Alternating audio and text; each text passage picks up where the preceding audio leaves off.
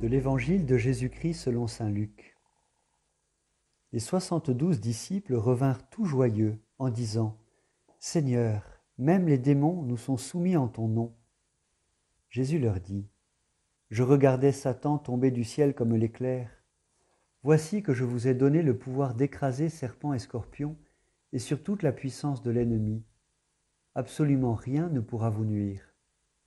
Toutefois, ne vous réjouissez pas parce que les esprits vous sont soumis, mais réjouissez-vous parce que vos noms se trouvent inscrits dans les cieux.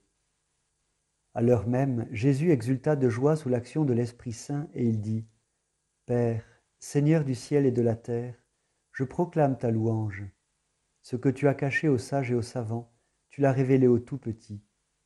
Oui, Père, tu l'as voulu ainsi dans ta bienveillance. Tout m'a été remis par mon Père. Personne ne connaît qui est le Fils, sinon le Père, et personne ne connaît qui est le Père, sinon le Fils, et celui à qui le Fils veut le révéler. Puis il se tourna vers ses disciples et leur dit en particulier, Heureux les yeux qui voient ce que vous voyez, car je vous le déclare, beaucoup de prophètes et de rois ont voulu voir ce que vous-même voyez, et ne l'ont pas vu, entendre ce que vous entendez, et ne l'ont pas entendu. Jésus exulta de joie sous l'action de l'Esprit Saint. Il est rare de voir Jésus exulter de joie dans l'Évangile. Sa mission est si belle et si grave en même temps. Il est venu prendre sur lui nos fardeaux, le poids de nos péchés, et finalement mourir sur une croix pour nous éviter la mort spirituelle, la séparation d'avec Dieu son Père, et faire de nous des enfants du Père. Que d'énergie, de patience, de combat, de souffrance pour accomplir son œuvre. Aussi ce moment de joie est bien précieux, une oasis dans un désert. Il y a un autre passage où des personnes exultent sous l'action de l'Esprit Saint. C'est lors de la visitation. Le petit Jean-Baptiste, encore dans le ventre de sa mère Élisabeth, tressaille en elle, puis Élisabeth, et enfin Marie, qui porte déjà Jésus en elle.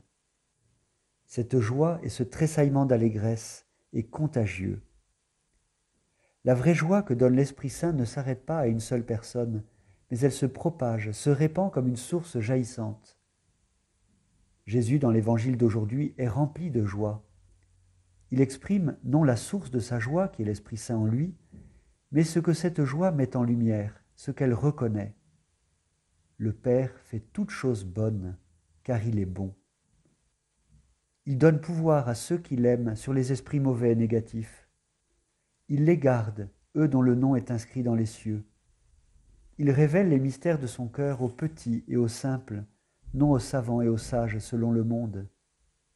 Il leur montre toutes ses merveilles par son Fils. En Jésus, le Père vient tout révéler. Plus rien n'est caché ou gardé de côté. Le Père n'a plus de secret pour nous grâce à Jésus. Quel cadeau, quelle grâce. Oui, nous pouvons exulter de joie à notre tour. Nous prenons conscience de tout ce que cela implique. Tout est à nous. Le Père nous a tout confié en Jésus, sa puissance de vie, de délivrance, d'amour. Nous sommes gardés et ne risquons rien car nos noms sont inscrits dans son cœur. Nous pouvons tout connaître de lui si nous méditons et gardons sa parole, et laissons de côté nos savoirs et nos sagesses mondaines. Nous pouvons voir tout ce qu'il voit, grâce au regard du Christ posé sur nous, en nous et par nous. Oui, le Seigneur est bon. Il fait toutes choses bonnes avec nous. C'est là notre mission.